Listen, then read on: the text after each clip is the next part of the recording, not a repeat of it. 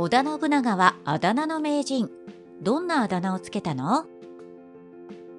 織田信長といえば、変革の人や比叡山延暦寺の焼き討ちのように、女性や子供関係なく殺害した残酷な人という印象を受ける人がいると思います。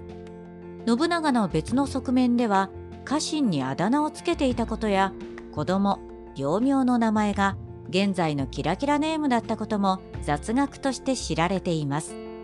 今回は織田信長がつけた主な家臣のあだ名について取り上げます。後半では子供の幼名について取り上げます。豊臣秀吉のあだ名について大河ドラマなどで織田信長は秀吉を猿と呼んでいますが実際は猿と呼んでいなかったようです。信長は秀吉をハゲネズミと呼んでいました。秀吉が浮気をしたことで夫婦喧嘩となりました。信長は夫婦喧嘩の仲裁のために妻尾根に手紙を送っています。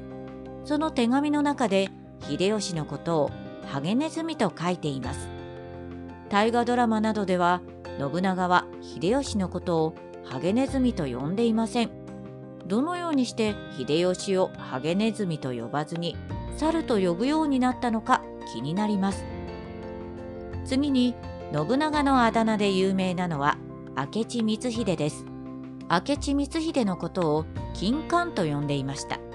このあだ名は光秀の頭の形がいびつで縦に長く果物の金冠のような形だったことから呼ばれたと考えられます。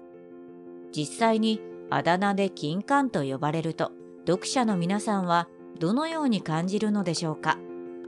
いろいろあると思いますが読者の中には不快に感じる人がいるかもしれません。本能寺の変の動機についてはいろいろ説がありますが説の中で信長のあだ名であるとは考えにくいです。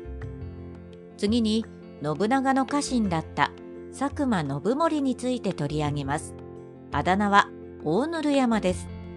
1573年に越前の戦国大名朝倉を攻めた時朝倉が撤退したにもかかわらず敵の撤退に気づかずに大濡山に陣取っていました。結果朝倉軍の追撃に失敗しました。以降佐久間信盛のあだ名は大塗山となり怠け者ぐずぐずしたものを指す言葉になりました。佐久間信盛は古くから織田家に仕えていましたが三方ヶ原の戦いで敗走するなど評価が悪くなり信長によって追放されました。終わりに四国の大名長宗我部元親にもあだ名をつけていました。あだ名は鳥なき島のコウモリです。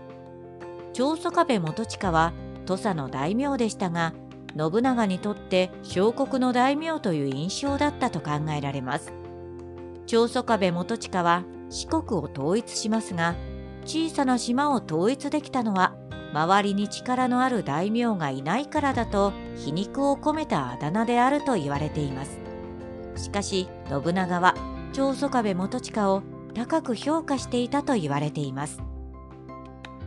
織田信長の子供幼名の名前はキラキラネームで有名です。嫡男は奇妙でした。顔が奇妙だったからと言われています。奇妙は元服して織田信忠になりました。次男は茶筅です。茶筅は茶道で使う道具のことです。信長は茶道が好きだったからつけたのでしょうか。後に元服して織田信勝になりました。三男は三七です。3月7日生まれということで三七と名付けられました。元服して織田信孝になりました。他に八男は釈九男は人十男は良好でした。姫もいましたが姫の中で五徳がいます。五徳とはガス台にある鍋や夜間などを置く台のことです。五徳は松平信康に嫁ぎますが信康は信長によって自害に追い込まれました。今回は織田信長の家臣や大名につけたあだ名について取り上げました。後半で信長の子供の幼名について取り上げました。織田信長のあだ名について秀吉や光秀の場合見た目の印象からつけた可能性が高いと思います。佐久間信盛の場合朝倉追撃の失敗からつけられました。このような失敗が原因であだ名となって呼ばれると現在の会社では社会問題になる可能性があります。信長の子供の幼名についてキラキラネームの元祖であるかもしれません。